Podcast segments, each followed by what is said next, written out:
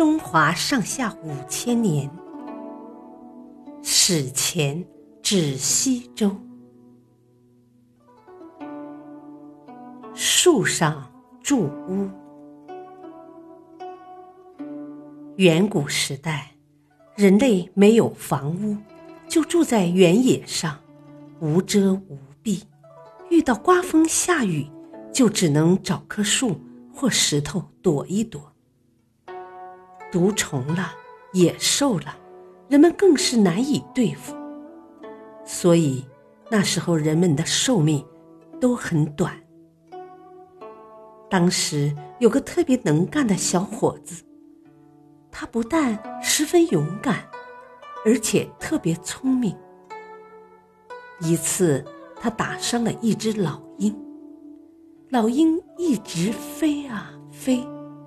他就在地面上跟着追，眼看着老鹰飞回了搭在树梢上的巢穴。这时下起了大雨，小伙子被淋成了落汤鸡。他想，人为什么不能学鹰，给自己造个巢穴呢？于是他爬上树，仔细看了看。鹰巢的做法。小伙子找来一些木棍和树枝，学着在树上搭窝。搭好后，他往里面一躺，果然比睡在地上好多了。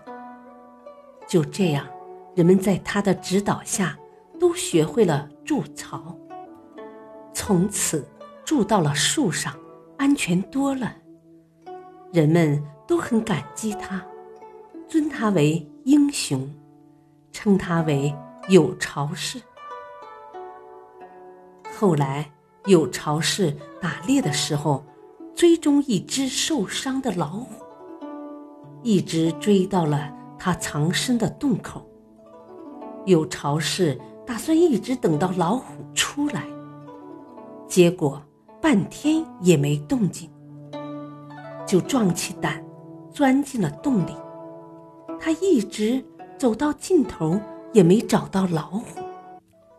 这才发现，老虎已从另一个洞口逃走了。有巢氏又受到启发，决定在洞里再挖洞，把洞穴做成复杂的套间，这样人们住在里面就会更加安全方便。果然，人们住进去后，再也不用担惊受怕了，生命安全终于有了保